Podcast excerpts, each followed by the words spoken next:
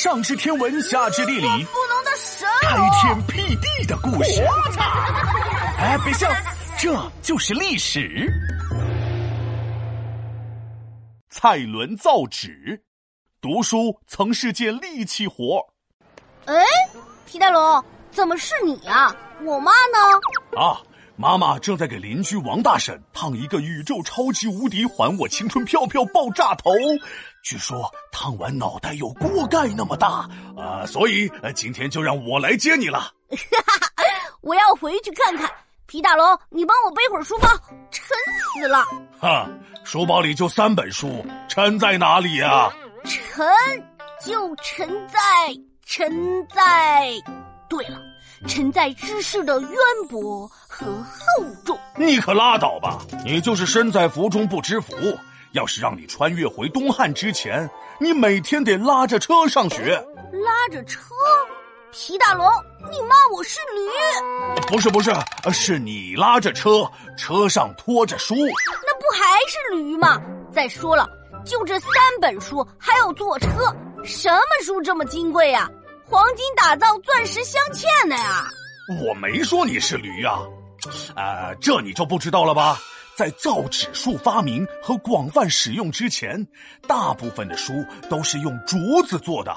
竹子？没错，古时候人们把竹子削成一根一根的小竹片，从上到下把文字写在上面，然后再用绳子把它们串起来，就叫做书简。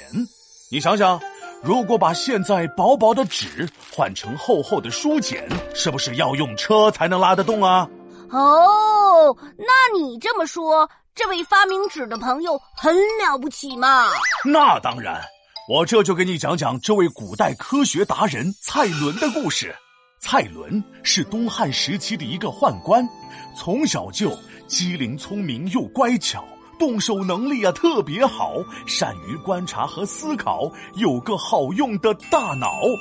蔡伦主要掌管宫里制造器物的作坊。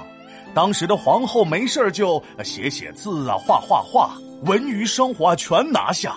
蔡伦为了投其所好，让皇后写字画画更方便，就开始想办法，想着怎么做能更轻便。也是。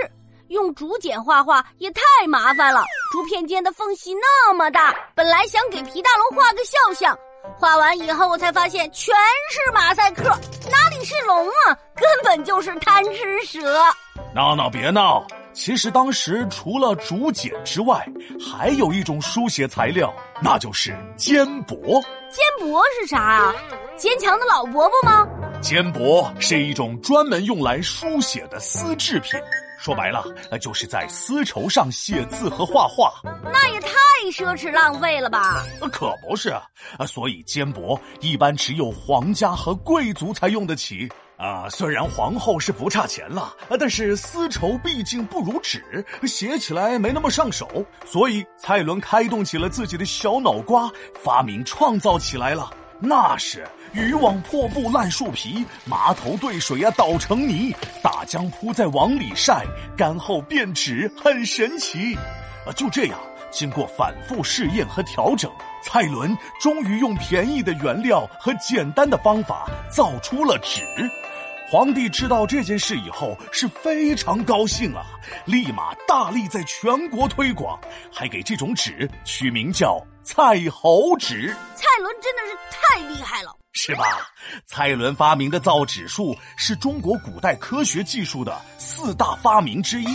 从此以后，人们写字更容易了，写的文章也越来越多，文化更加快速的发展起来了。这么看来，我要感谢的人是蔡伦啊，要不然还真得买头驴拉着我上学。哎呀，皮大龙敲黑板，历史原来这么简单。